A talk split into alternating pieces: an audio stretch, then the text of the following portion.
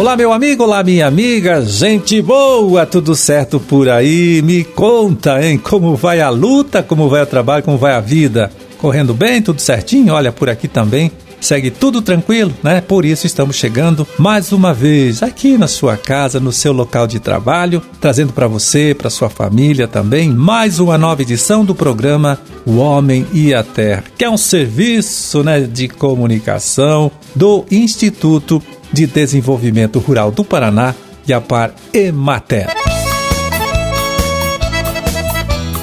Aqui na produção e apresentação, conversando com você, estou eu, Amarildo Alba, trabalhando com a ajuda do Gustavo Estela, que ali, né, do outro lado faz a sonoplastia do programa.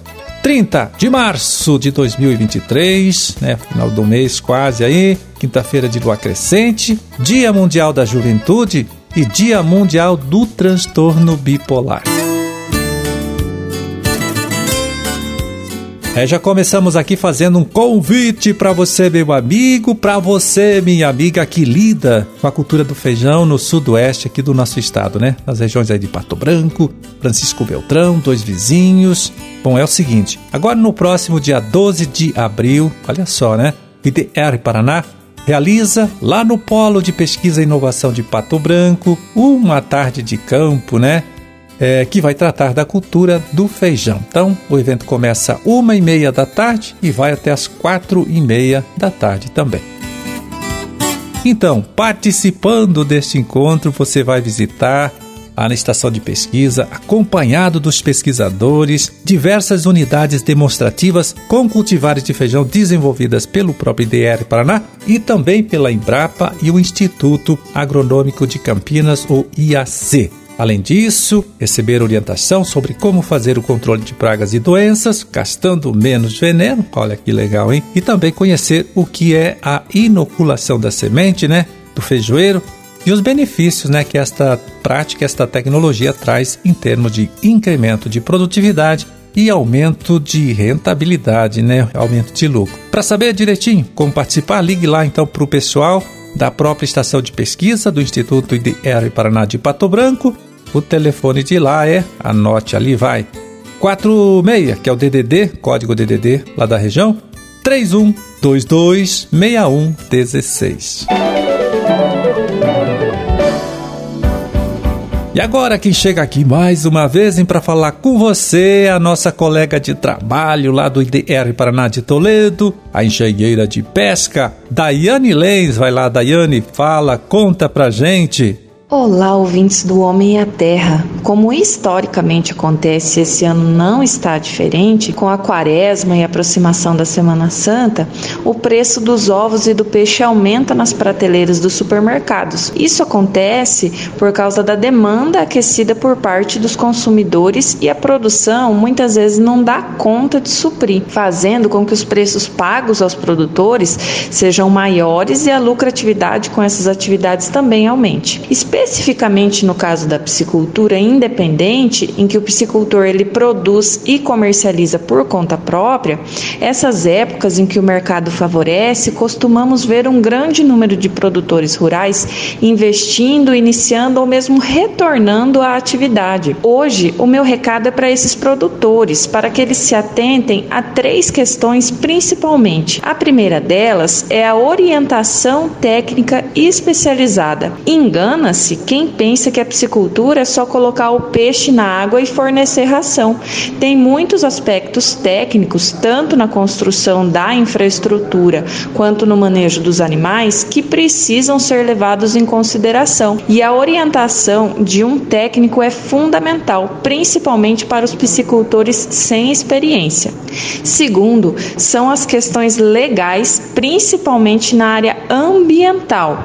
Então, se informar sobre projetos, obtenção de outorgas de água e licenças ambientais que serão necessárias até mesmo para a obtenção do crédito rural, tanto de custeio quanto de investimento. e também, e não menos importante, levantar as informações de mercado, como a presença de abatedouros na sua região, quantidade mínima de peixe a ser produzida para que esses abatedouros comprem a sua produção, o preço pago e as oscilações do mercado. Quem procura comprador apenas quando o peixe está pronto para venda costuma enfrentar problemas. Quem precisar de maiores orientações pode procurar o escritório do IDR Paraná do seu município, que nós estamos à disposição para auxiliá-los. Você conferiu aí as orientações da engenheira de pesca Daiane Lenz, extensionista do IDR Paraná, lá de Toledo. Você sabia que aves mortas podem transmitir várias doenças para o ser humano e para outros animais? Uma delas é a influenza aviária. Por isso, hoje vamos falar sobre o que fazer quando um ou vários animais morrem na nossa propriedade. Então, se muitas aves morrerem, informe imediatamente o serviço veterinário oficial. Caso tenha alguma dúvida, consulte sempre este serviço mais próximo e o órgão ambiental da sua cidade ou de seu estado para te orientar sobre os procedimentos de descarte das aves mortas e dos resíduos, como a cama de aviário. Essas medidas são muito importantes para evitar que o vírus se espalhe. Vamos ficar atentos. Influenza aviária. Aqui não. Notifique suspeitas no E-Cisbravete. E nesta última terça-feira, dia 28, 28 de março, né, o Conselheiro Paraná realizou em Curitiba reunião, viu, para definir o novo preço de referência para o leite vendido pelo produtor aqui do nosso estado para a indústria. O valor, anote aí, ficou em R$ 2,51 o litro do produto padrão, com queda de 3,25% em relação ao preço de referência definido em fevereiro aí no último mês, né? Que foi então naquela época de R$ 2,60 o litro.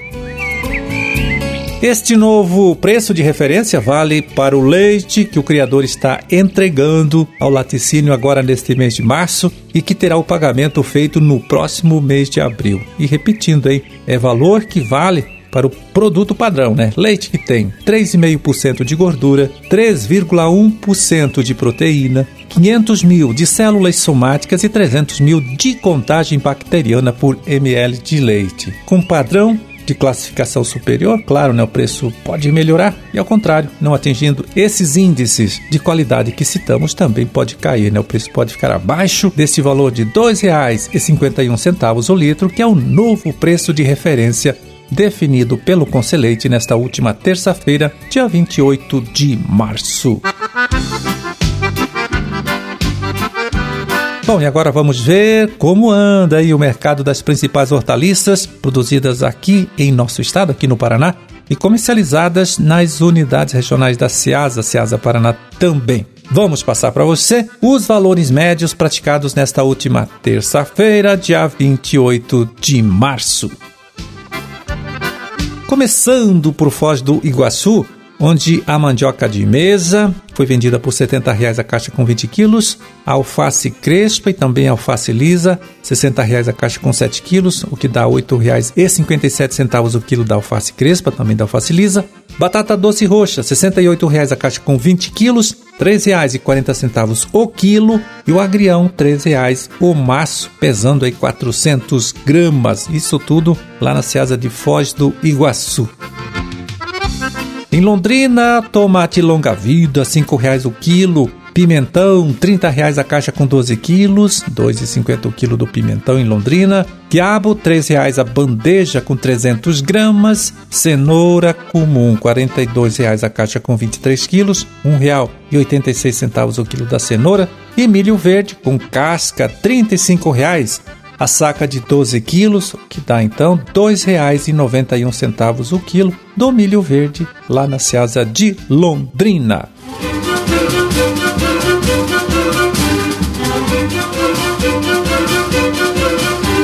Bom, era esse, olha só o recado que a gente tinha para hoje. Vamos ficando por aqui desejando a todos vocês aí uma ótima quinta-feira e até amanhã, né? Até amanhã, quando a gente estará aqui de volta, mais uma vez, né, conversando com você, trazendo para você, trazendo para sua família mais uma nova edição do programa O Homem e a Terra. Forte abraço para todo mundo, fiquem com Deus e até lá.